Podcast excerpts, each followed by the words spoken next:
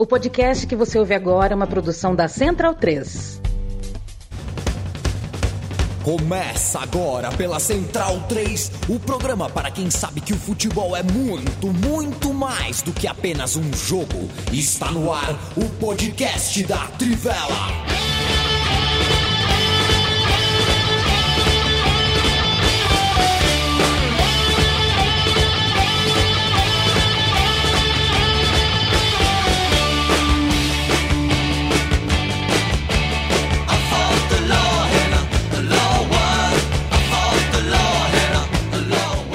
Bem-vindo, bem-vinda, amigo e amiga da Trivela e da Central 3. Eu me chamo Leandro Amin, estou ao lado de Felipe Lobo, Leandro Stein, Matias Pinto e Bruno Bonsante. Isso é uma escalação cantada em horário de relógio, é, em sentido de relógio, né? Pelo que eu estou olhando aqui na câmera. A gente faz primeiro ao vivo, troca ideia ao vivo, toda segunda e toda quinta, depois pinga de forma gravada no seu tocador preferido de podcast. Só faltava cair no seu tocador preferido de podcast ao vivo.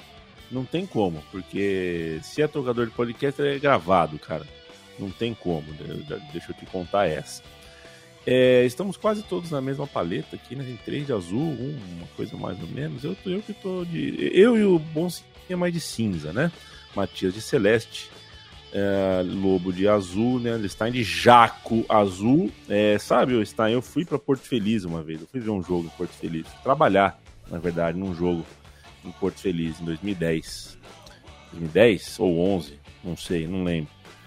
E o jogo foi 5 a 5 cara. Foi um jogo do Esportivo Brasil contra o Figueirense, jogo de juniores.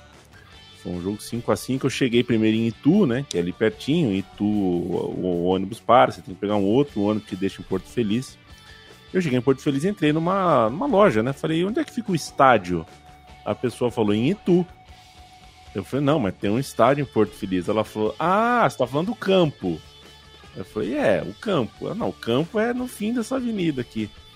É, aconteceram algumas reformas no estádio. Acho que hoje eu espero que aquela moça daquela vendinha, muito simpática por sinal, chame o campo de Porto Feliz de estádio. Quando, quando que um campo vira estádio, Leandro Stein? Boa noite.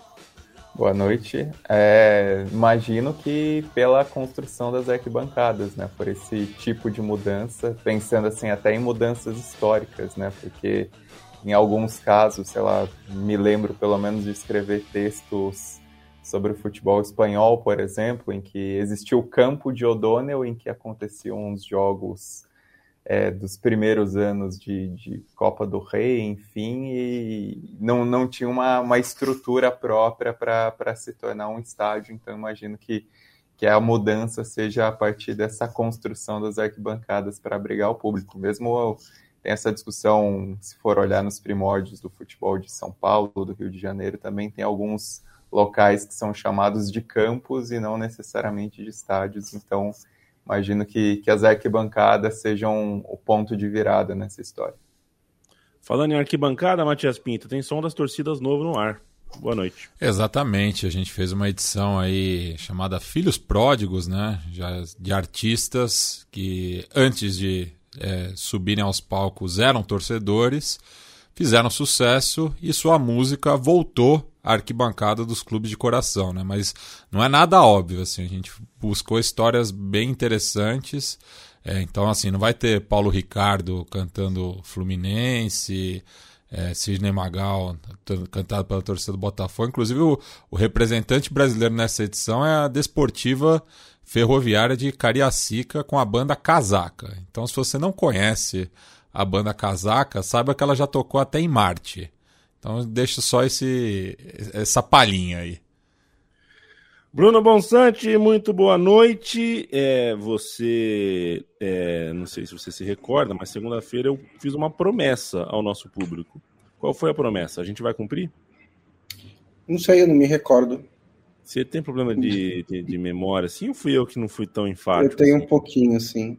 Ou pode ser as duas coisas. É. Pode ser um é. pouquinho das duas coisas. Né? Eu prometi é. que a gente faria um ótimo programa sobre tudo envolvendo Champions League e Europa League. Ah, a gente ótimo. vai cumprir?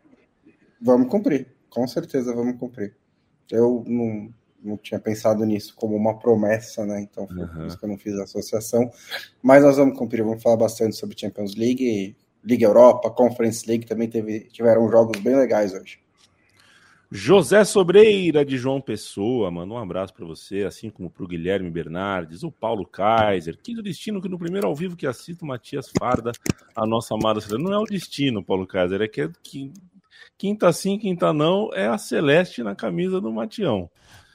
É, o Matias que é, é, injusto com o Matias. O Matias tem, tem uma coleção já bem razoável. É que em, de, em dias, em, em, dias quentes como esse de São Paulo, é, é, é, esse tecido, especialmente dessa edição, acho que foi da Copa de 2018, é muito confortável para o calor que fez hoje em São Paulo.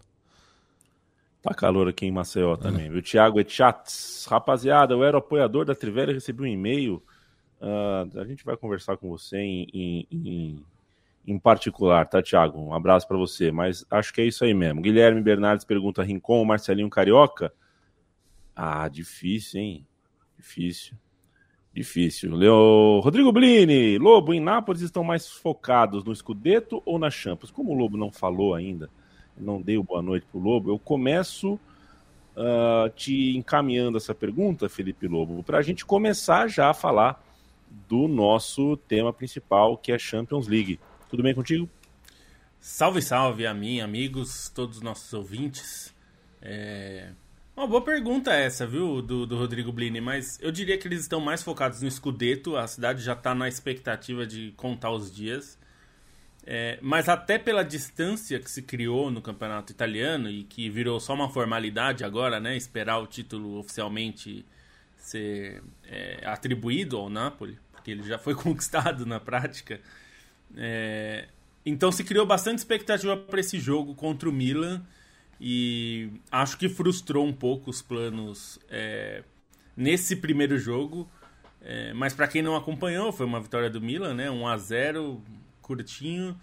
É, mas tá longe de estar tá definido também, né? Acho que tem, tem bastante coisa para falar do jogo. Vou deixar para a gente se aprofundar aos poucos, mas é, eu diria que o foco em Nápoles, pelo menos acompanhando a distância pela imprensa e por tudo que está se falando, é mais no Scudetto, até porque é, é muito importante para o Napoli, né? A gente está falando aí desde Diego Maradona não tem a conquista do título, então a conquista da, da, do Scudetto eu diria que é mais importante para o Napoli hoje do que a Champions League.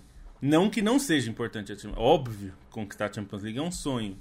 Mas assim, conquistar a, o Scudetto é muito simbólico, considerando tudo que o Napoli representa não só para a cidade, mas para toda a região ali da campanha e o sul da Itália, né? Ah, e só dentro disso já estão decorando as ruas de Nápoles, já estão é, fazendo saco de pão com o símbolo do Napoli. Na, nas minhas férias eu conheci uma moça que era napolitana e aí estava conversando com ela e a, me mostrou fotos de, de como as coisas estão bem malucas, assim, pela expectativa pelo Scudetto e, e, é isso, né? Champions essa altura seria um plus, mas todo mundo quer o Scudetto porque também tem toda a representatividade, todo o simbolismo, não só de questões geopolíticas, mas também maradonianas. Né?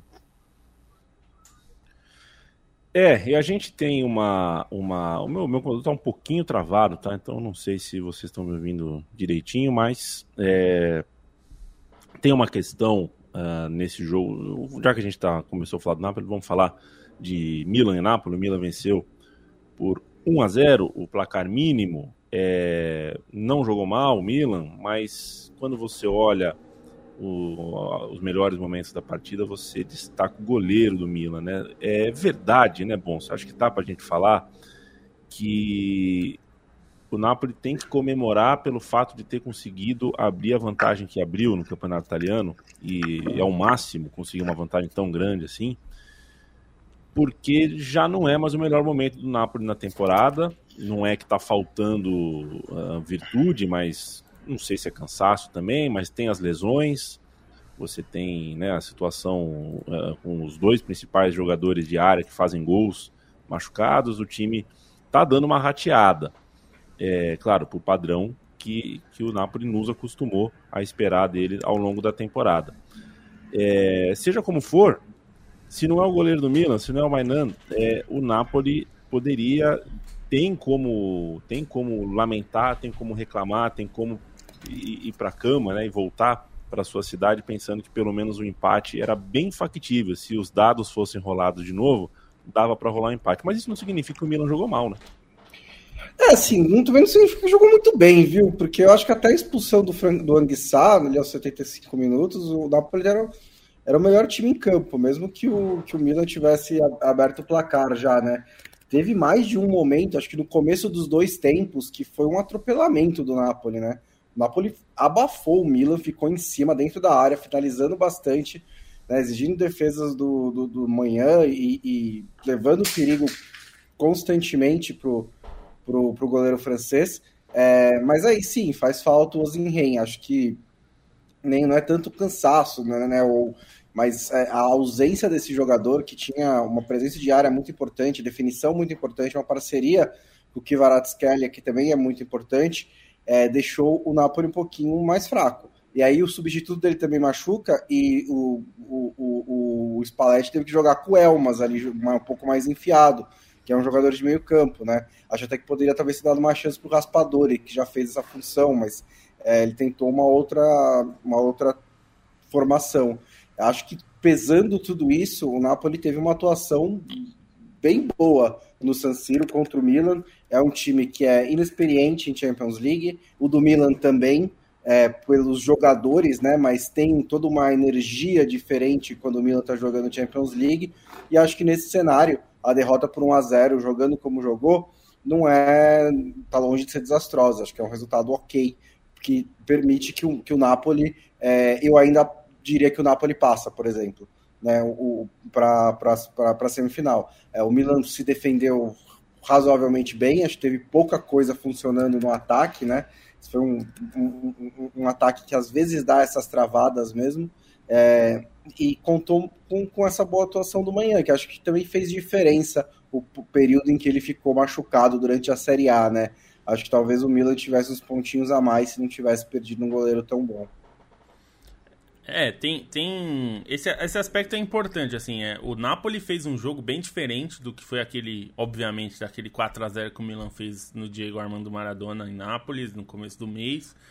Foi um jogo que o Napoli começou ali. Os primeiros 15 minutos, o Milan tava com a corda no pescoço, assim. Não conseguiu respirar.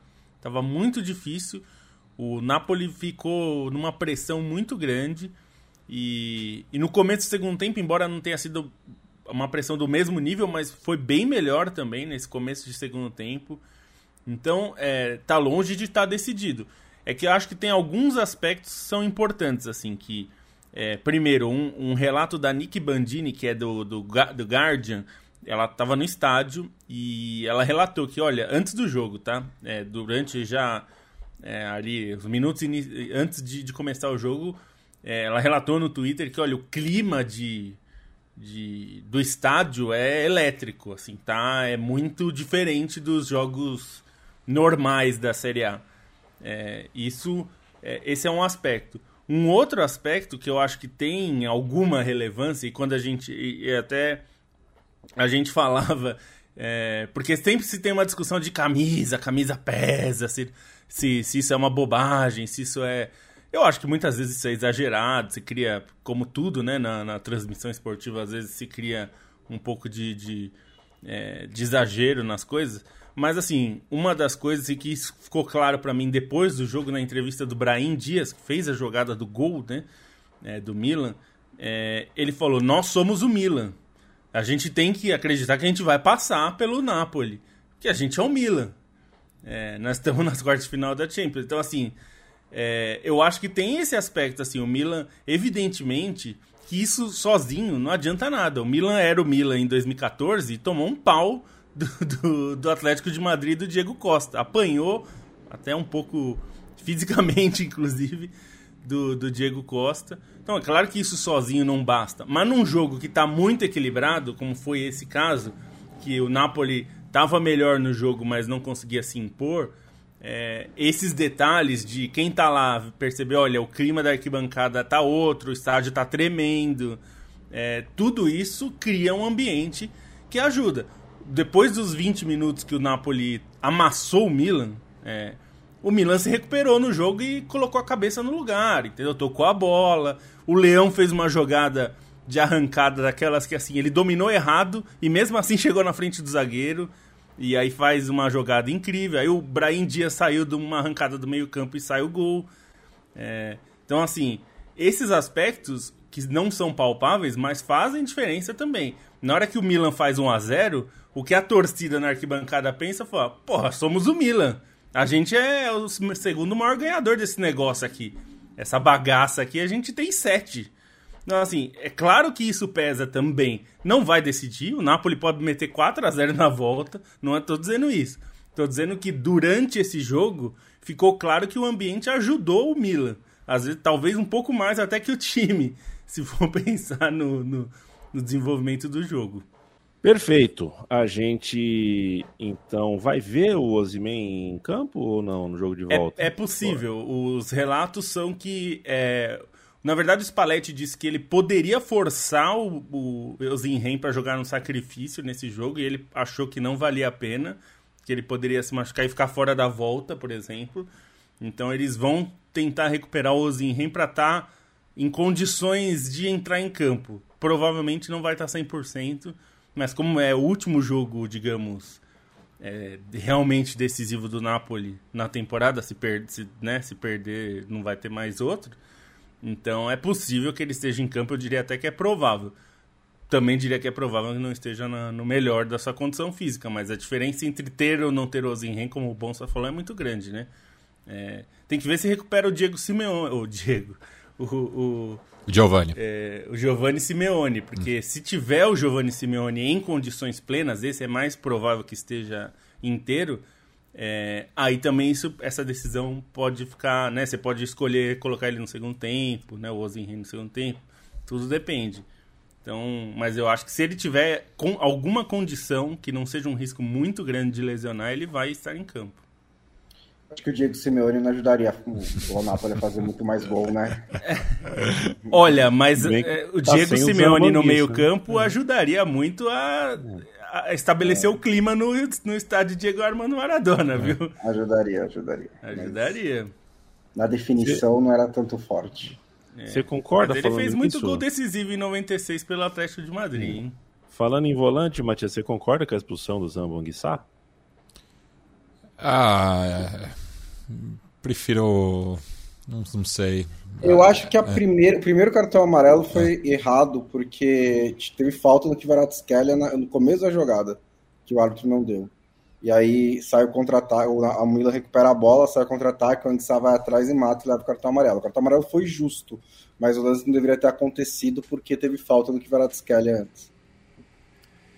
É, é o famoso amarelo que você não. que você poderia economizar, não economiza, e depois sai, acontece um lance que você tem que dar o amarelo. E aí o juiz fica cascarça na mão. É, Vamos e... falar. Diga lá, Lobo. Não, só ressaltar rapidíssimo que o falando em Kiveratskelia, o David Calabria, que foi um jogador que já foi muito criticado ao longo da sua história no Milan, mas que se estabeleceu, hoje é o capitão do time, é, foi muito bem no jogo e conseguiu travar bastante o Kvaratskhelia, que era o setor dele, né? Ele é o, o Calabria é lateral direito, jogou ali marcando e teve alguns duelos ali com o Kvaratskhelia, claro, não no mano a mano, porque se deixar qualquer jogador do mundo no mano a mano com o Kvaratskhelia você tá, vai sofrer, mas dentro do sistema defensivo ele foi bem. Então acho que vale destacar também, a gente fala tanto de, do Kivara, né, que é o talvez o jogador da temporada na Itália, mas o Calabria foi muito bem. E ficar no mano a mano com o Leão? É Nossa louco. senhora. Hum. então, o é problema, é o problema é que o Leão é habilidoso e tem um turbo, né? No, no pé. Porque é. é. um negócio absurdo que ele corre, né? Foi isso. Ele, ele, ele consegue ele causou, pensar e correr ao mesmo tempo, né? O lance que ele quase fez o gol, ele dominou errado. Foi um negócio horroroso o domínio dele. Só que ele é tão rápido que não deu tempo do zagueiro chegar. Foi incrível, assim, ele... E ele tá jogando meio de centroavante agora, né? No, com esse Milan atual. Teria sido um dos grandes gols do, dessa edição da Champions League. Daqui a pouco a gente fala mais um pouquinho de times italianos, de times milaneses, vai falar uh, do quão tranquilo está o, a Inter de Milão no confronto com o Benfica, mas eu quero ouvir de Leandro Stein sobre o Manchester City. É, tudo bem, né, Stein, que o Bayern de Munique uh, nos nas últimas semanas uh, dificultou o parâmetro para a gente. Está né? Tá um pouco difícil da gente interpretar exatamente a temperatura desse time do Bayern. Digo por que isso? Eu consigo imaginar o Bayern entrando em colapso a qualquer momento, trocando soco no vestiário, se perdendo taticamente em campo. É, eu consigo entender isso.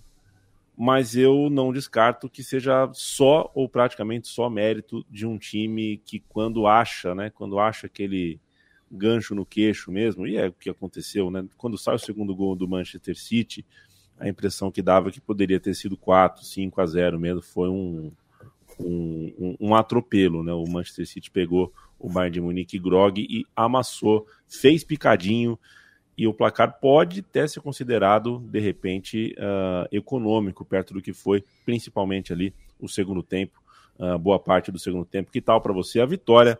E é praticamente, vai, a classificação, eu vou bancar essa, vai, a classificação muito perto uh, do Manchester City. É um jogo que não é tão simples de se interpretar, né? Principalmente se você não assistiu com tanta atenção, assim, é um jogo que teve fases muito distintas. É, sei lá, eu vejo 70 minutos do jogo como razoavelmente equilibrados, mas o Manchester City muito mais contundente nas ações, né? E isso fez toda a diferença até que essa imposição acontecesse nos 20 minutos finais. É uma vitória do Manchester City que chama atenção por essa produção ofensiva e pela maneira como o time ofensivamente ele foi muito voraz, né? As, as chegadas do Manchester City quase sempre eram chances de gol muito claras, mas é uma vitória que ela começa a ser construída pela defesa, porque defensivamente o Manchester City foi impecável. É, o Rubem Dias na minha opinião, foi o melhor em campo, porque foi monstruoso em, em ações decisivas, né? E principalmente naquele bloqueio que ele faz contra o Musiala pouco antes do primeiro gol. Depois teve desarme no segundo tempo contra o Gnabry, que foi fantástico. Enfim, foram muitas jogadas do Rubem Dias. Mas um sistema defensivo do Manchester City que, mesmo com mudanças recentes, mesmo com adaptações, com o Stones fazendo essa função um pouco mais híbrida como volante, o time se encaixou muito bem, né? Fechou muito bem os espaços do Bayern, mesmo naquele o Bayern entrou com uma formação mais leve, em que tentou explorar essa velocidade, não tinha o Choupo-Moting, e aí o Manchester City foi muito bem nessa recomposição, em fechar os espaços, nesse papel dos zagueiros de lado também, que não é mais simples, não é tão simples, né, interpretar esse fechar o espaço pelos lados do campo, fizeram muito bem esse papel. É, depois, no início do segundo tempo, também, quando o Bayern tentou crescer um pouco, o Manchester City foi impecável nessa solidez, tanto que, conversando depois, a gente até ressaltou como o número de desarmes do Manchester City foram 29 contra 10 do Bayern, assim, é uma diferença expressiva, principalmente considerando que 17 desses desarmes vieram dos dois caras que estavam jogando pelo lado direito, o Akanji e o Bernardo Silva, que é um lado mais forte de escape ofensivo do Bayern, com o Alfonso Davis, e um time que tem toda essa segurança, toda essa capacidade de se proteger contra um adversário tão perigoso, é óbvio que vai se soltar mais para morder, vai ter mais essa capacidade de liberar alguns jogadores para chegar da frente, e isso fez toda a diferença no jogo primeiro com o lance do Rodri, né? O primeiro gol que, enfim, referendo o excelente momento que ele vive, foi um, um, tapa perfeito a maneira como ele pega na bola. E depois a maneira como o time aproveitou os momentos no segundo tempo e principalmente ali a partir dos 25 conseguiu construir um placar mais elástico, mais confortável que também é, acredito que encaminha a classificação. O Bayern até assim nesses 70 minutos coletivamente eu não acho que foi uma atuação ruim, mas individualmente o time estava muito propenso aos erros e assim, desde o primeiro tempo já estava nessa construção de jogo a partir da defesa, o Bayern estava muito suscetível a errar, né? Tava querendo entregar algumas bolas, entregou de fato algumas que não foram aproveitadas pelo Manchester City, mas chegou um momento que foi um limite, e aí a partir dos 2 a 0 também aconteceu uma pane no Bayern de Munique, que ficou clara, né? O time é, não apresentava forças para atacar, não apresentava, é, enfim, calma para conseguir sair jogando para fazer o seu jogo, então foi uma, uma pancada muito expressiva do Manchester City, porque foi uma atuação muito completa do Manchester City, por ter essa segurança atrás, por ter essa voracidade na frente, por ter essa capacidade de forçar os erros e aproveitar os mecanismos do time.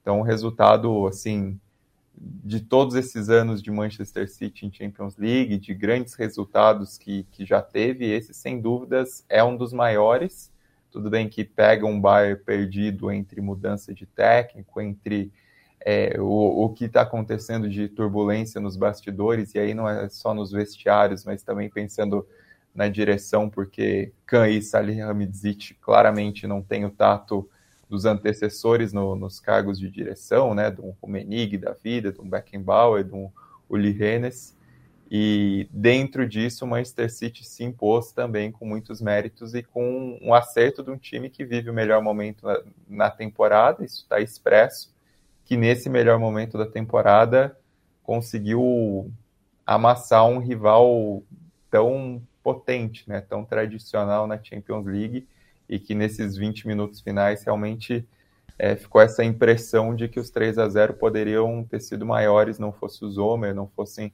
algumas situações. É, é, quando saiu o sorteio, né, há algumas semanas, eu tinha falado aqui que esse era o confronto que parecia mais equilibrado, né? E nessa jornada não foi nada disso que a gente viu em campo, né? Tamanha a imposição do, do Manchester City que não deu é, espaço nenhum, né, pro, pro, pro Bayern. É, acho que foi um, foi um jogo, um domínio muito grande é, lá, lá no Etihad. E enquanto que os outros jogos tiveram momentos mais equilibrados é, do, do, que, do que esse. Né? Então, é, acho que é uma vitória maiúscula do, da equipe do Guardiola é, sobre os alemães, que inclusive trocaram de treinador né, nesse período, desde, desde o sorteio. É, então, mostra um pouco né, a, a, o, o, o, tamanho né, do, da, do, do do Guardiola, né, da continuidade do trabalho dele, frente a uma das equipes mais fortes da, da Europa e que não faz muito tempo tinha sido hegemônico né, na, na Champions League da pandemia, quando conquistou ela de, de cabo a rabo, né? Mas se mantiveram as peças, mas sempre está trocando o comando, né? O, Bayern está tendo uma certa acefalia, né? Tá, tá, tendo um problema de comando acima do, do, do elenco e isso se reflete em campo. É, eu achei até que eu concordo com o Stein que até os 70 minutos estava relativamente equilibrado. Até o Guardiola falou sobre isso, né? Que encontrou um gol com o Rodri, que era um jogo que estava.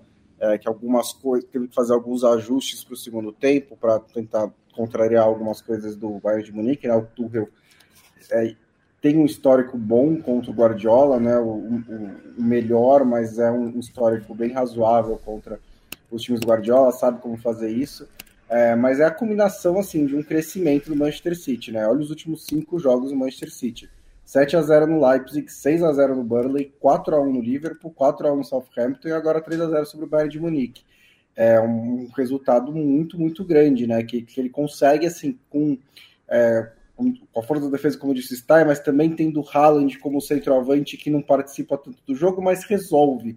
Que era o que a gente estava. Que, que um dos pontos levantados para a contratação dele, né? Pensando nos momentos em que o Manchester City se complicou na Champions League, é, como ter um centroavante que pode aparecer de repente fazer um gol dentro da área, é, sempre com muita presença, isso pode tirar o Manchester City de momentos complicados. Não foi o caso, porque não era um momento complicado do jogo, mas o Haaland já mostrou um pouco do que pode fazer. E também gostei muito da atuação do Bernardo Silva, né? O Stein citou os desarmes dele, mas ele foi muito bem ali uma função híbrida pela direita, como ala, como meia, como ponta, entrando na área para finalizar. É um jogador que eu gosto muito, que passou por especulações a temporada inteira de que talvez pudesse ser contratado pelo Barcelona. Ele e o Guardiola deram declarações meio é, sem, sem, sem, sem, nada definitivo, né?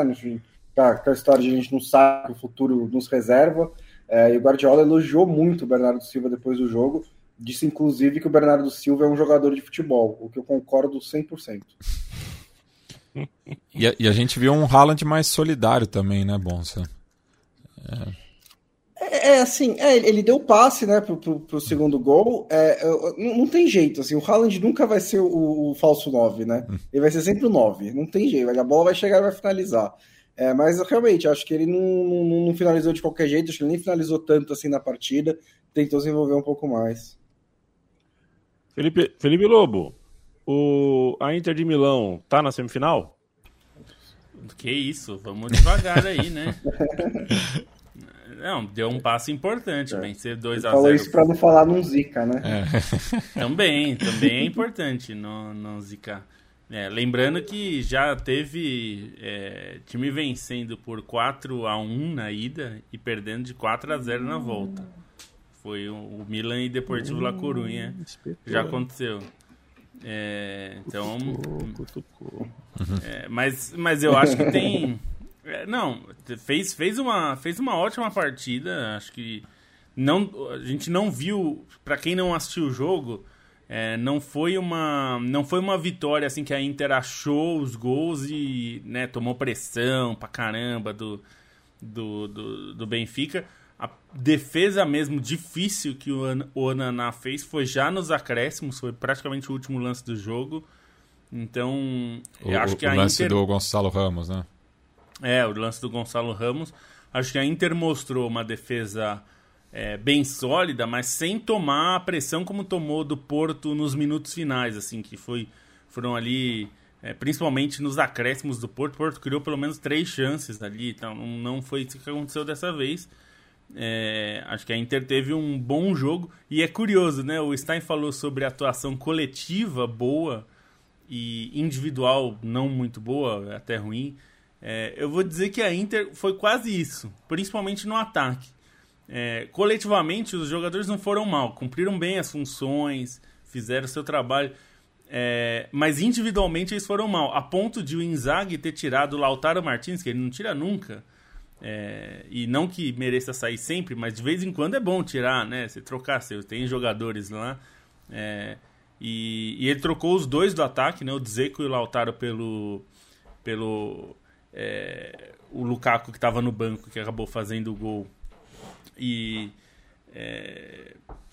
Enfim, aí o Joaquim entrou. Esqueci o, o, sobrenome dele agora. Que coisa maluca. Correia? Correia. O Correia. Joaquim Correia. Tava com o primeiro nome dele. Joaquim Correia entrou. O Joaquim é, só dois... parece jogador espanhol, né? É, parece o Joaquim é. do, do, do Betis. Do Betis. E aí ele, ele, eles dois melhoraram o time. É, e mais uma vez, o Barella muito bem, né? O, o é, a gente teve um funcionamento do time muito bom. Acho que o Inzaghi ele é um bom técnico. O problema do time é quando a ideia dele não funciona, porque ele não sabe como mexer nisso, né? Então, assim, o esquema ele não sabe mudar. É, mas como o esquema funcionou bem, defensivamente principalmente, é, as coisas foram bem. Então, acho que a Inter tem uma grande chance. Vai ser uma zebra a Inter não estar na semifinal, né?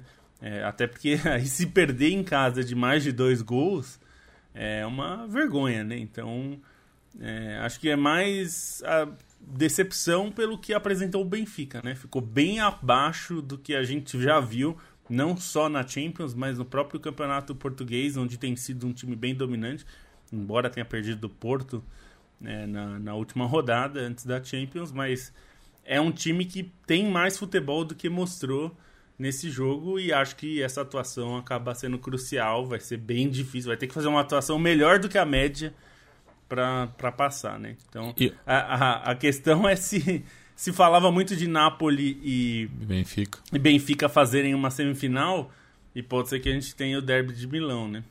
Ah, e, e chama, atenção também, né, que o, o Roger Schmidt só fez uma substituição, né, colocando o David Neres, que até deu uma incendiada no jogo, né? Tentou alguns lances, um pouco. Acho que o, tava faltando um pouco disso pro, pro Benfica, né? Um, um pouco mais de é, energia mesmo, assim, né? De, de, de ir para frente, mas morreu, né? Com quatro substituições, enquanto que o, o, o Inzaghi rodou bastante o time, né? E também daí tem uma diferença é, dos bancos de, de reserva, né? Acho que o, a, a Inter tem muito mais opção que o Benfica, que é um time mais limitado, mas que vinha invicto na, na Champions, né? Lidera o, o, o, campeonato português com certa folga, então ficou um pouco aquém, né? Ainda mais jogando na luz. E ficou bem claro que as substituições do, do Inzaghi foram físicas, né? Por exemplo, o Federico Di Marco era talvez o melhor jogador da Inter em campo e saiu. E ele saiu claramente porque ele estava cansado para entrar o Gosens, né? Para a gente fechar a Champions League, o Leandro Stein, quero uma palhinha sua sobre o Real Madrid, que venceu por 2 a 0 o Chelsea no Santiago Bernabéu, uma vitória já já já esperada, né? É, já esperada, mas ainda assim a, a forma como veio me, me soou uma tranquilidade até maior do que eu esperava assim do Real Madrid, do que era diferença entre os times. Obviamente o Chelsea vem no momento é, sem qualquer tipo de confiança e assim que o Chelsea não jogou no final de semana contra o Wolverhampton já na estreia do, do Lampard soava o sinal de alerta, mas ainda assim foi uma tranquilidade do Real Madrid até maior do que eu esperava, né? Não que o Courtois não tenha chegado a trabalhar, chegou a fazer defesa difícil no primeiro tempo e tudo, teve aquela chance do, do João Félix logo no comecinho, mas no geral, assim, foi um Real Madrid muito mais seguro do, é, das suas possibilidades do que, que eu imaginava nesse jogo pela, pela quantidade de talentos individuais que o Chelsea tem, mas que não, não conseguem definitivamente funcionar com o time, ainda mais em toda a bagunça que é a temporada, né? E é um Real Madrid que, nesse momento, admitido que a Liga não tem como reverter mais e que o objetivo é a Champions, é um time que consegue dosar muito mais as forças dele para os principais jogos da temporada e que vem correspondendo, né, em, nesses jogos eliminatórios principalmente, é um Real Madrid que consegue se impor muito bem, consegue fazer seu trabalho, um jogo mais uma vez com Vinícius Júnior e Karim Benzema comandando tudo, né, mas no,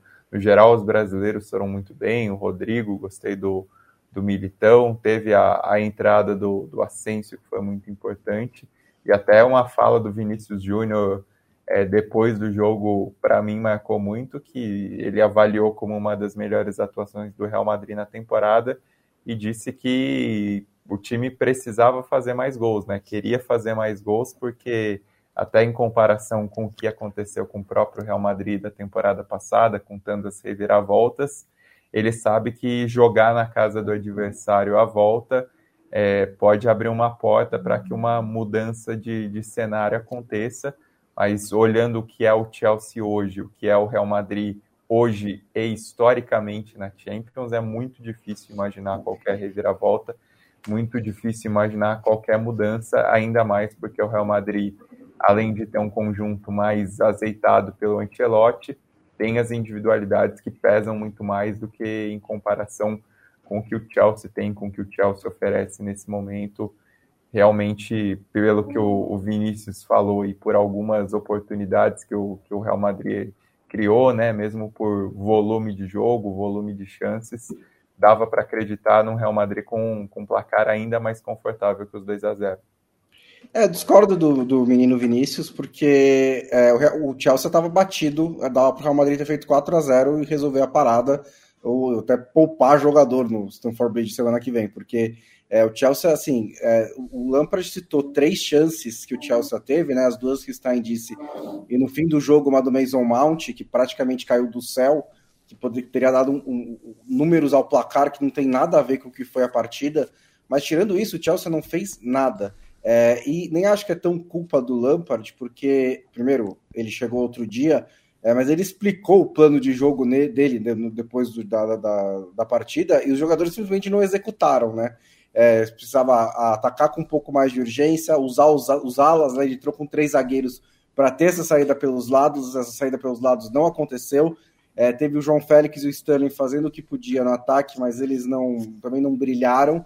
Mas é claro, quando você coloca 400 trilhões de dólares em campo, é, os caras sabem trocar três passes e criar umas chances de vez em quando. Conseguiram umas três. Um gol entra e muda o cenário da partida, do, do duelo. Mas o, o, Real Madrid teve muita possibilidade de fazer um placar mais sonoro nessa partida, principalmente depois da expulsão do Ben Chilwell, né, que foi expulso aos 14 minutos do segundo tempo. É bem estúpido da parte dele, né? Porque o, o, o Rodrigo estava entrando na área, mas ainda tinha o, o, o Kepa, ainda tinha a possibilidade do cara chutar para fora, é, mesmo que fosse 2 a 0 né, passar 35 minutos no Bernabéu com um jogador a menos, geralmente é uma sentença de morte.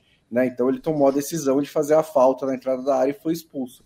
É, então, mesmo com essa expulsão, logo depois o Lampard faz substituições e retrai ainda mais o time. O Real Madrid passou uns 15 minutos sem fazer nada é, até sair o gol do Asensio. E acho que em nenhum momento forçou. Eu acho que o Real Madrid perdeu uma oportunidade de fazer um placar bem mais contundente nessa partida. É, assim, é, é, é, reversível e não é, né? Porque, assim, é, como disse o Stein, ganhar do, do Real Madrid, abrir, perder uma vantagem de 2 a 0 em qualquer situação na Champions League é muito raro.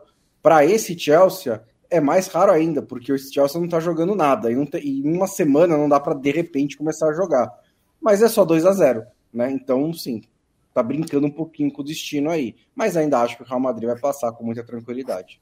É, e assim, não é um Chelsea que não tá jogando nada, é um Chelsea que não tá produzindo nada ofensivamente. Não, faz gol quatro jogos, né? É, então, que é mais complicado ainda.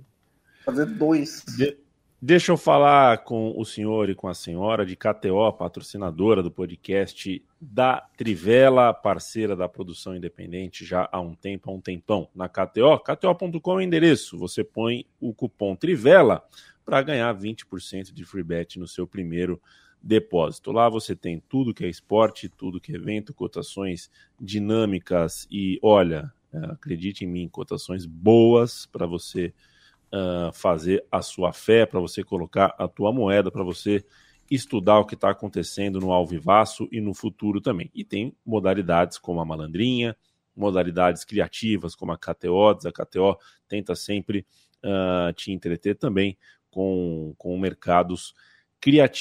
A KTO.com é o endereço, entre lá se você vai brincar, se você vai se divertir com o site de aposta, a gente sugere que você faça na KTO. E a gente uh, apela que você sempre faça isso para se divertir, não aposte aquilo que você pode perder e preste atenção em padrões de vício, não se permita o vício. Toda quinta-feira, Bruno Bonsante e Felipe Lobo trazem três dicas cada um para o fim de semana esportivo na KTO. Felipe Lobo!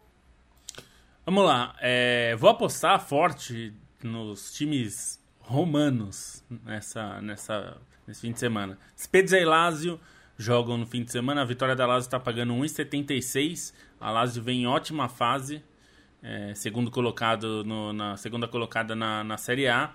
É, e o Spezia é um time muito fraco dessa Série A, então a vitória está pagando bem aí para a Lazio. Roma e Udinese se enfrentam é, também nessa rodada. A Roma jogando em casa, nesse caso aí. E a vitória da Roma está pagando 1,94, é uma cotação bastante boa também, ainda que a Roma não seja um time que faça muitos gols, mas é um time que tem vencido com constância. E por fim, o West Ham enfrenta o Arsenal e o Arsenal, apesar de ter empatado, é um time muito bom, né? Empatou na última rodada com o Liverpool, que é um time bem difícil, mas contra o West Ham é um é um time que é bem favorito aí, né? O Arsenal deve se mantiver o seu nível, deve vencer é, sem grandes problemas e está pagando 1,61 a vitória do Arsenal. Então, essas três aí, tá, três vitórias, eu estou apostando vitória seca. É, agora quero o mercado seco e molhado de Bruno Bolsonaro. É, eu sou mais cauteloso, então eu vou dar dois empate devolve a aposta, porque para se, se, se empatar, né, como diz o nome, devolve a aposta. É, Southampton e Crystal Palace né, na Premier League, porque é, o, o Southampton é o lanterna, um dos piores times do campeonato, e o Crystal Palace deu um sinal de vida desde que contratou o Roy Hodgson, né, um grande dia da marmota no Crystal Palace, é, foi, chegou para terminar aí essa temporada, tentar evitar o rebaixamento do Crystal Palace, que está aí há, tá há 10 anos na primeira divisão e está tentando não cair. Tentou mudar o estilo de jogo, não deu tão certo, agora está tentando só não cair é, esse empate anula tá 1,86, né? Que acho que é uma boa cotação. As cotações estão idênticas, né, para os dois times, para o Southampton para o Crystal Palace ganhar. Eu acho que esse jogo pende mais para o Crystal Palace, então vale a pena pegar essa cotação. O outro é Bolonha e Milan, né? O Bolonha é um dos bons times da Série A, tá no, na, no, no topo da tabela, na parte de cima da tabela, né? Não tá na briga ali por competições europeias, mas está na parte de cima da tabela, joga em casa e vai pegar um Milan que está entre confrontos da Champions League, né? E que mesmo se não estivesse, ainda não é o time tão confiável assim no campeonato italiano. E a cotação do, Bolonha está muito alta, estou pagando 3 para o Bolonha ganhar. Então acho que o empate devolve a aposta a 2,12 é uma cotação que tem bastante valor.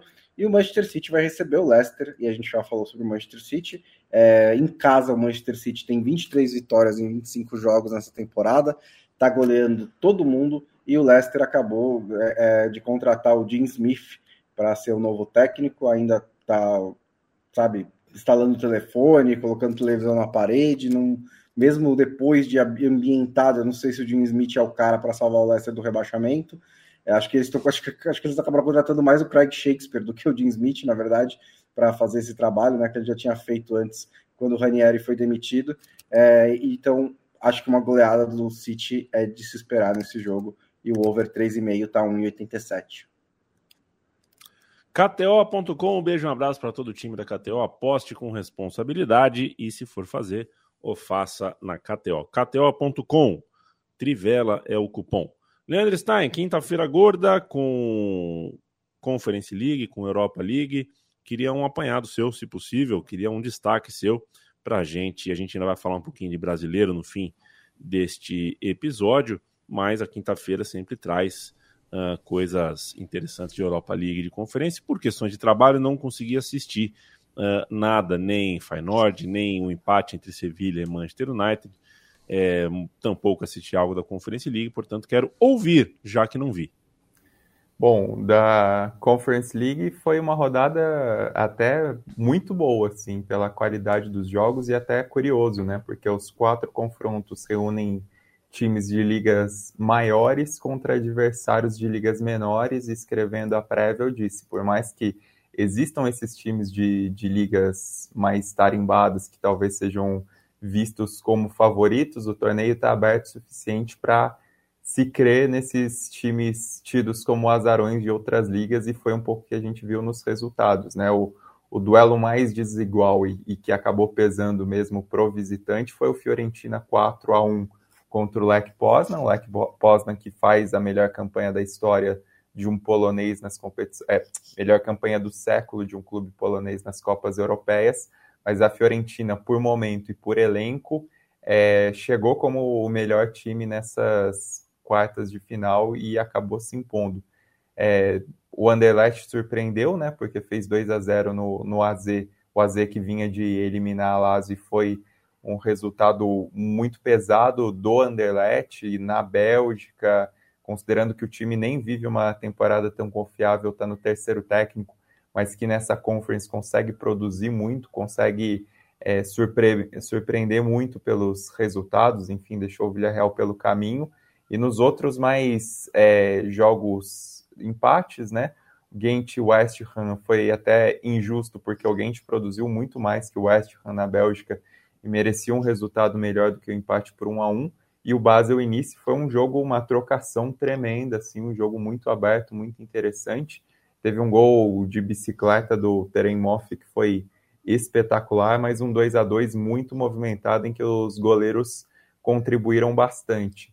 Da Liga Europa eu vou comentar mais os jogos que eu vi, porque eu não vi justamente o, o dos grandões, assim, vi só os gols mesmo, mas o, o Feyenoord de Roma foi 1x0 para o Feyenoord, um jogo bem divertido, assim, de, de se acompanhar, a Roma teve chances, perdeu pênalti, teve bolas na trave e tudo isso foi um, acho que um jogo digno de uma revanche da final, de tudo aquilo que se esperava e um Feyenoord que corresponde, né, considerando a temporada que faz no, no campeonato holandês com oito pontos de diferença e até toda a questão que, que envolve o elenco, porque o Arne Slot por ainda que o Feyenoord tenha chegado na final passada, é um time basicamente diferente do que, que chegou na final.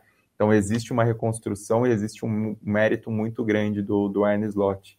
E outro jogo também menos cotado, mas que foi divertido de se ver, foi o Leverkusen 1, União Saint-Gilloise 1, em que os belgas é, saíram na frente, foram muito mais diretos no jogo, muito mais produtivos em sua proposta de jogo, e mesmo tomando o empate já na reta final com o gol do Witz, esse 1 a 1 é, acredito que, que seja positivo é, para a equipe. Quero mandar um abraço para o Sérgio Fontes, para o Joeverson Evangelista, o Paulo está aqui com a gente, imaginando um jogo entre essa Inter do Inzaghi contra a Inter do Mourinho. É um exercício interessante de se fazer. Francisco A Inter do Mourinho ganharia por uns 3 a 0 É mesmo, Gonçalo? Nossa, a Inter do Mourinho era muito melhor, mas não era pouca coisa melhor, não. 3 a 0 tirando o pé. É, sei lá. As pessoas têm a imagem da Inter do Mourinho no, no Camp Nou contra o Barcelona. E a Inter do Mourinho não era isso. A, ali foi circunstancial. É, mas. Exatamente. Ninguém lembra da final, que passou é... por cima do Bar de Munique, né? No, o, o e, e, o Milito, tanto, é, né? o Milito numa coisa. fase inspirada, né? Absurdo. né? O Snyder também. É. Ô, bom, você ficou alguma coisa por dizer é... sobre a Europa League? Acho que, é, bom, eu não sei o que falar mais do Sevilha, né? Assim, hoje foi o ápice da, da, da mística, assim, eu não tenho nem noção de como isso aconteceu. Um, jogo é, parecia morto, tipo... É, o jogo parecia morto, o Manchester United foi bem melhor do que o Sevilha, fez 2 a 0 com facilidade, dois gols do Sabitzer, é, eu acho que o Manchester United errou em administrar o jogo um pouco cedo demais. Né? Eu estava vendo que ele tava, não estava com muita pressa, muita urgência quando recuperava a bola, deixou o Sevilha ficar trocando passe. O Sevilha também não estava conseguindo fazer nada. É, aí, de repente, o Sevilha encontra dois gols contra, né? É, o primeiro teve um vacilo do Malásia, é, mas o cruzamento do Jesus Navas bate no Malásia, depois bate no De Gea e entra, então foi um gol de pinball. É, depois desse gol, o Lissandro Martinez se machuca e ele não e o Ten Hag não tem mais substituição. Então o Sevilla acaba ficando com um jogador a mais os cinco minutos finais. E aí, nos acréscimos, o, o, o Enesiri dá uma cabeçada no rosto do Harry Maguire e a bola muda de direção e mata o, o, o De Gea. Então, assim, um jogo que o Sevilla não fez quase nada, antes desse, dessa cabeçada do Neziri, teve uma outra que o De Gea fez uma boa defesa. É, o, Manchester, o, o Sevilla conseguiu um empate por 2 a 2 agora precisa só vencer em casa para passar para a semifinal. Vencer e, o United é um sem, negócio... o, sem o Bruno Fernandes. Que está suspenso. O foi substituído também. É. É, é, é, o Bruno Fernandes foi substituído nesse jogo, mas ele foi tá suspenso para o é. próximo jogo porque levou o cartão amarelo. Aí o Varane também saiu machucado. Então, assim, tem uma questão. Foi toda uma questão né, nesse jogo em relação ao Manchester United. É, assim, ganhar em casa para o Sevilha tem sido difícil contra qualquer um, ainda mais contra o Manchester United. É uma temporada muito ruim do Sevilha, que está com o terceiro jogo do novo técnico do José Luiz Mendilibar. Mas a situação ficou bem melhor do que parecia que ficaria quando o jogo chegou ao intervalo. E também teve a Juventus né, ganhando do Sporting por 1 a 0 Acho que uma das coisas que aconteceu nesse jogo foi a substituição do Chesney, né? Ele saiu é, colocando a mão no, no peito, com dificuldade para respirar, gerou uma preocupação ali, mas os testes da Juventus disseram que ele, nesse momento, não corre é, nenhum risco sério. A Gazeta dello Sport diz que mais testes vão ser feitos nessa sexta-feira para ter certeza. Ele deu entrevista para a Sky Sports dizendo que está bem, que teve, pela descrição dele, eu entendi como um pequeno ataque de pânico, né? Mas eu não vou diagnosticar nem nada. Mas ele falou que tava, ficou, ficou muito ansioso, estava com medo, estava com dificuldade de respirar é, e disse que agora está bem, está se sentindo é, muito melhor. A Juventus ganhou por 1 a 0 com o gol do Federico Gatti, né? Que é um zagueiro é, jovem que se virou titular da Juventus, né? Nessa temporada e tem feito uma temporada muito muito boa. E o substituto do chefe Matia Perim fez uma defesa dupla no, nos acréscimos para garantir a vitória da Juventus. E só, só uma, uma, uma, confidência aqui: o meu filho tá simpatizando com o Manchester United, né? E quando ele viu o Maguire entrando no intervalo, ele já temia pelo pior. Deixa eu conversar com ele, Matias, porque sabe que eu perguntei pro chat GPT esse fim de semana, que eu tava sem nada pra fazer, qual que é o maior time da Inglaterra, né? Aí ele falou que, ah, não dá pra dizer com objetividade e tal, mas é o Manchester United. Aí eu fiz umas quatro perguntas, aí na hora virou e falou, hum, é não, tá é o Liverpool mesmo. Então, talvez eu consiga convencer seu filho também. Vamos ver. então você conversa com o chat GPT, é isso? Eu passei 20 minutos lá, só queria ver ah. como é que era esse negócio. Tá bom. Tá bom, queria saber o que o Leandro Stein deve achar disso, mas eu não vou perguntar para ele, vou deixar isso para lá. Vou perguntar outra coisa. A gente está na reta final do podcast da Trivela. Ô, Matias, vai começar o Campeonato Brasileiro nesse final de semana. Um Campeonato Brasileiro que se coloca uh, num lugar curioso à medida que times uh, candidatos ao título estão derrapando, né? Uh, Flamengo e Atlético Mineiro, você não sabe o que esperar. Corinthians e São Paulo, que por orçamento, por força, poderiam estar tá brigando lá em cima, a gente não tem como acreditar. Parece que os únicos times que a gente sabe o que vai entregar e a chance de ver exatamente o que a gente espera uh, são grandes é, é, é, Palmeiras e Fluminense. Você tem os times do Sul também com uma certa interrogação, por mais que o Renato Gaúcho tente uh, uh, distrair a gente, o Grêmio também não dá nenhum tipo de certeza. É, então é um campeonato que começa com uma interrogação, mas começa. Chegou a hora do Brasileirão. É, e curioso, por essa semana de Copa do Brasil, com várias zebras acontecendo, né? Então isso acaba influindo um pouco no humor dos torcedores, né? Porque o Brasileirão antigamente era um campeonato que tinham vários candidatos ao título, né? E cada temporada que passa tem vários candidatos ao rebaixamento, né? Porque a gente sempre comenta aqui também que um quinto dos clubes é, caem, então a ameaça é grande, né? Então, ainda mais para clubes que estão vivendo aí crises, é, enfim, que parecem permanentes, né? Então é, é, é, sempre o campeonato da calculadora, né? Então, por exemplo, São Paulo e Santos já tem algum, alguns anos aí que estão sempre olhando mais para a parte de baixo da tabela do que para de cima, né? É, os clubes que a, acabam voltando à primeira divisão, né? Caso de Cruzeiro, que acabou de perder para o Náutico agora há pouco pela Copa do Brasil também. O Vasco, que foi eliminado pelo ABC, que joga contra o Grêmio agora, outro dos clubes que é, voltaram também. É, enfim, o, o, aqueles clubes, né, é, empresa, né, ou, seja por SAF ou por parceria, né, o Cuiabá, o Red Bull Bragantino, que também não tem feito uma boa temporada até o momento, né, então a gente vai citando vários candidatos ao rebaixamento. Né? O Curitiba acabou empatando num jogo maluco com, com o esporte também, mas concordo com você de que os clubes que até o momento na temporada é, têm um futebol competitivo e regular são Palmeiras e, e Fluminense, né? muito por conta do papel do, dos seus treinadores, estão tão com um elenco coeso também, né? enfim, o, não tão profundo é, quanto a, as torcidas gostariam, o que pode fazer a diferença num campeonato tão longo quanto o brasileiro, que já começa, é, enfim, no quarto mês do ano, né, por conta dos estaduais, mas é, é, é um campeonato que não tem nenhuma certeza, né? A gente tem aí um, um bloco na frente um pouco mais definido, mas os que vêm atrás é, é um pega para capar. De acordo, senhores, porque já temos 58 minutos de podcast, eu não vou poder falar sobre, infelizmente, tudo que a, que a gente tem na pauta. A pauta é grande aqui de Campeonato Brasileiro, bastante coisa para a gente conversar, e a gente tem um ano inteiro para conversar, é, é, desde a, a, coisa com os 12 clubes com patrocínio master de casa de aposta, não é qualquer patrocininho, é coisa que vale. Uh, que vale a conversa, inclusive uma matéria muito boa uns anos atrás, acho que de 2019, da Trivela, mostrando uh, as eras do futebol e os tipos de patrocínios, né?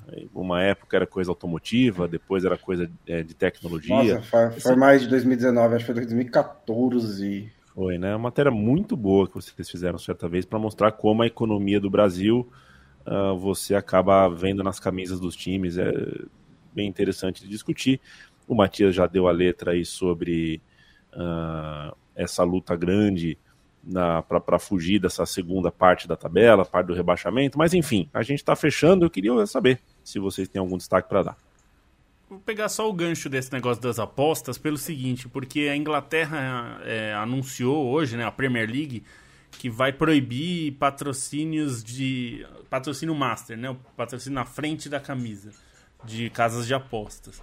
É, e, enfim, é, acho que é importante contextualizar o, o, o que está acontecendo na Inglaterra, porque eu acho que esse é um cenário que o Brasil vai ter que lidar. É, o governo é, britânico está fazendo uma revisão do futebol ali, baseado muito, na verdade, é, despertar, né? O gatilho foi muito a Superliga, mas já existia essa conversa há muito tempo e eles usaram esse, esse fato para trazer toda uma revisão sobre futebol. Um dos pontos, existe uma discussão forte na Inglaterra sobre rever a regulamentação de apostas. Não para proibir, evidentemente, porque lá é um país que tem é, grande parte da indústria é sediada lá, mas para regulamentar a relação com o futebol e com os esportes em geral, mas principalmente o futebol, né? Então, por exemplo, lá tem várias restrições sobre em que momentos do dia pode passar propaganda é, de, de aposta, caso de aposta na TV por exemplo, não pode passar durante os intervalos dos jogos de futebol da Premier League. Existe essa. e, e da Championship, né?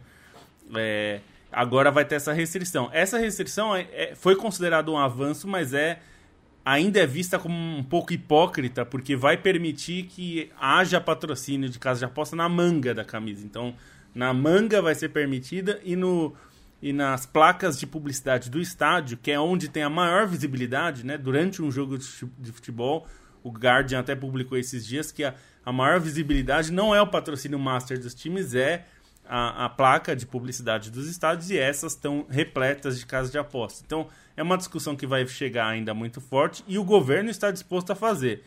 E é, a Premier League tomou essa iniciativa voluntariamente de proibir que é para dizer pro governo: escuta, governo, ou. Oh, ah, nem precisa vir aqui regulamentar nós, viu? Porque a gente, ó, a gente se autorregula, até voluntariamente a gente vai proibir. É, é, um, é um movimento para ver se o governo alivia a barra um pouco da questão. Eu trago isso porque, assim, o Brasil tem zero regulamentação. Tem que taxar mesmo, o governo já falou que vai taxar, tem que fazer uma taxação uma taxação importante. Não adianta proibir, porque os sites vão ficar em curaçal, então já que existe, tem que taxar. Mas eu acho que o que falta é uma regulamentação maior sobre, por exemplo, jogador da ativa não pode fazer propaganda de casa de aposta. Isso acontece em grande parte do, do, das ligas e dos países. Isso é uma coisa meio básica, eu acho, né? É, essa é uma questão que não deveria nem ser ponto de discussão. Outra, outro ponto de discussão que acontece lá e deveria ser uma pauta aqui, e nós vamos falar mais vezes, é casas de apostas patrocinando campeonatos. Isso é uma questão que a Inglaterra está discutindo e aqui a gente tem a Copa do Brasil com uma casa de aposta com nome. Essa é uma questão que também vai precisar ser discutida. Então, existe tudo, toda essa preocupação que a gente ainda não tem e que deveria ter, e eu espero que o governo tenha essa preocupação, é, inclusive para redução de danos, porque a gente sabe que como qualquer, como cigarro, como álcool, é, apostas também gera vício. Então é, é bom que o governo esteja preparado para medidas de redução de danos, de como usar esse dinheiro dos impostos também para isso no sistema público de saúde e em campanhas, né? Sobre isso.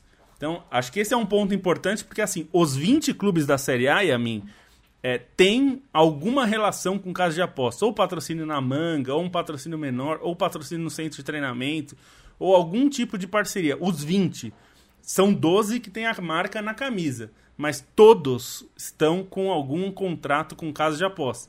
Não tem nenhum problema desde que seja regulamentado. É. E ainda não é. O podcast da Trivela está indo embora. O Paulo Pereira pergunta: Eto ou Sadio Mané? Para jogar bola, o Eto. É, embora goste muito do Sadio Mané para dirigir confederação de futebol, vamos esperar um pouquinho para ver o Sadio Mané assumir a, confederação senegalesa. Se e é para e, socar o companheiro, qual dos dois você prefere? Eu preciso ver as imagens. eu, eu pugilato, eu preciso assistir. aliás, né? Que temporada do Bayern, né? Tipo, além de tudo que não deu certo em campo, é. também fora. Teve é Neuer do... também, teve demissão de técnico, teve um monte de coisa. Tchau, Bonsa. Segunda-feira a gente se vê, companheiro. Tchau, até segunda-feira. Só dar um destaquezinho rápido também, que, claro. que vale a pena dizer que a, a, Holanda passou Portugal né, no ranking da UEFA, o que é um negócio meio que relevante, porque vai ter agora dois times direto na fase de grupos da Champions League, e o vice-campeão português, que geralmente é o Porto ou o Benfica ou o Sporting, às vezes é, vai ter que passar pelas preliminares, né? A Holanda até vi na matéria do site Trivela que da, tá, chegou a estar em 14 lugar em 2017, 18. Então foi uma, uma, uma bela escalada aí da Holanda para chegar em, na, como a sexta liga mais importante da Europa. É, isso aconteceu depois das derrotas agora né, do Sporting e do Benfica e também da vitória do, do Feyenoord, né, que ajudou bastante. Né? Chegou na final da Conference agora está nas quartas de final da Liga Europa. Até segunda-feira. Até né? segunda-feira. Segunda não, não vem com conversa, não. Até segunda-feira. Até segunda-feira. É que eu penso em voz alta às vezes. Ah, perfeito. Matias Pinto, beijo para você. Até segunda. Beijo até segunda. Leandro Stein, estamos conversados, companheiro. Até mais. Até mais, até segunda. E para você também, Felipe Lobo. Fique com Deus, viu? Até. Bom fim de semana para todos. A gente sempre pede para você visitar as nossas cozinhas, trivela.com.br, central3.com.br. A loja da Trivela funciona em capred.com barra Trivela. É, você olha pode essa, comprar olha essa caneca. canecona aqui, ó. Quem não caneca. tá vendo, não pode estar tá ouvindo só, tem uma caneca da Trivela que é bem da hora. Linda, você linda, pode linda. comprar uma para você. Caneca, camisa, quadro, o que você encontrar lá, você pode comprar. E apoia.se barra Central 3, o financiamento coletivo do estúdio. Beijo, abraço, bom final de semana e paz, paz, paz, paz.